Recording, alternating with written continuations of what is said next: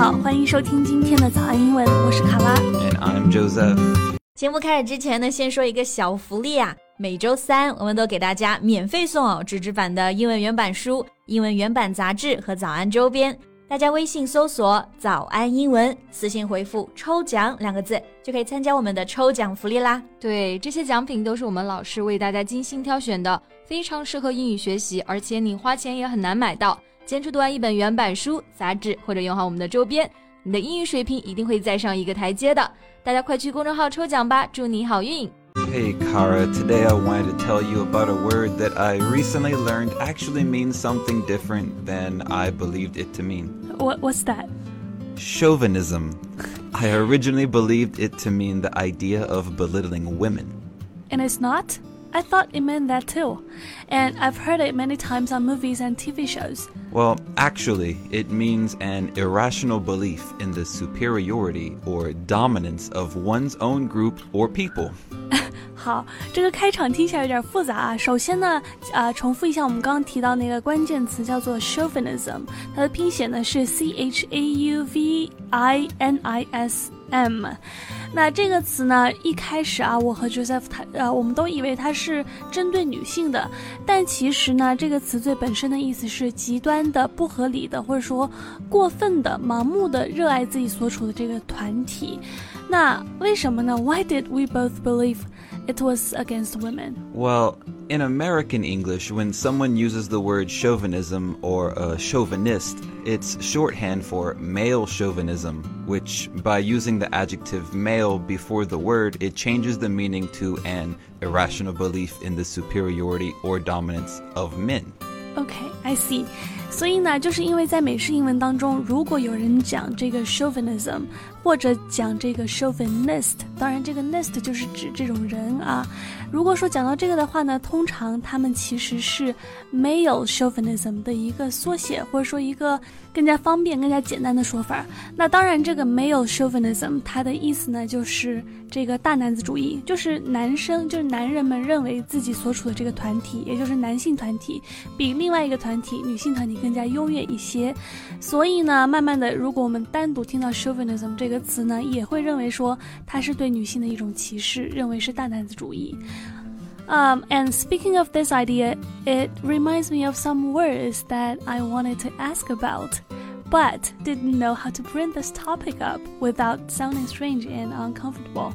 So I guess now is the best time. Okay, well, now you're making me a little bit nervous. Yeah, and here it goes. Okay. 那今天呢，就要和大家聊一些啊、就是歧视女性的一些英文词汇。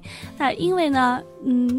最近啊，不只是一次出现过一些有人在公开场合说一些带有偏见的这个词汇，所以呢，我们今天要教给大家这些词呢，并不是说要教大家去用，而是说，当你在见到这些词的时候，你要知道它们是什么意思。所以呢，don't use them. Just like where wherever you see them, you should know what they are. 嗯。Okay. 呃，大家如果想要查看我们今天节目的文字笔记，欢迎微信搜索关注“早安英文”，然后私信回复。加油，来领取我们的文字版笔记。那首先第一个词，Since it's winter time, I wanted to ask about the word frigid. Okay, well, such a weighted question. I feel slightly uncomfortable talking about this word. So, first of all, your relation between winter and frigid is a good relation because frigid does mean very cold, like frozen. Like you could say frigid air. 嗯，就是这个词本身的含义呢是冰冷的，或者说结冰的。比如说，你可以讲冰冷的空气 （frigid air）。 Or it can also mean not showing any feelings of friendship or kindness. 嗯，就是 like distant， 就是指情感上的冷淡、冷冰冰的。比如说这个 frigid voice 就是冷冰冰的声音，但是它那个 offensive 的含义是什么？ Right. So when we use this word, usually it's to describe a woman, and we're talking about her desires. By saying that, it means that she doesn't have any desire to have fun. OK OK，所以呢，就是啊、n o t being able to enjoy sex， 就是呃，就性 Right. 冷淡的 Or。maybe just not interested in the idea of it. OK， Okay. 嗯，所以呢，就是也许是生理上的，甚至是心理上的，表示性冷淡。所以呢，你可以讲 a frigid woman。 So, what is the next uncomfortable word that you will uh, attack me with? 第二个词呢是这个，我觉得这个 sounds slightly better，叫做 frumpy。 Oh, okay. Well, this word, yeah, is much less offensive than your first choice to give me. Uh, frumpy can mean the same thing as maybe unfashionable, homely, or disheveled, depending on how you use it. It can be from unoffensive to just a little offensive. 嗯，frumpy 这个词呢，通常都是用来形容女孩子，或者说呃女孩子的穿着非常的过时，非常土气，非常落伍。比如说，你可以讲 She looked so frumpy next to those women，就是说和那些女人待在一起，她就显得非常的落伍，非常过时。 So, how many more of these words do you have? I'm feeling a little bit like a, a bad guy giving so many words that are offensive. I, I don't want people to think that I think less of others. 大家不会的啦啊，不用担心。 Okay. 所以啊、h a v e you noticed you keep me, 呃、keep making me say those bad words and you didn't say them even a single time？ I'm not making you say them. You're bringing them up. It was your idea. 好了好，开玩笑啊！我相信大家会明白我们的用意的。那下一个词呢是 shrill， okay, well, this word doesn't have to describe only women. It simply describes a high-pitched noise. 啊，所以这个词呢，但是 men usually tend to have low pitch voice，Right. 对，所以这个词呢，通常用来形容女性尖锐的声音，呃，而且即使是有同样就是声音尖锐的男性的话呢，基本上大家也不会用这个词来形容他们，所以这就是为什么觉得这个词会有点 offensive。那比如说，你可以讲 that ugly shrillness in her voice，就说她的嗓音非常的尖利，非常刺耳，就给给人感觉有点冒犯啊。So, since you mentioned that you're the one bringing up these words, and I'm afraid I will sound like the bad guy, but you're the one actually using these words in this conversation, I will bring up some words to make you feel less uncomfortable. OK，thank、you。And since your words are all thinking about against women kind of words, mm-hmm. bimbo is the first word that comes to mind for me.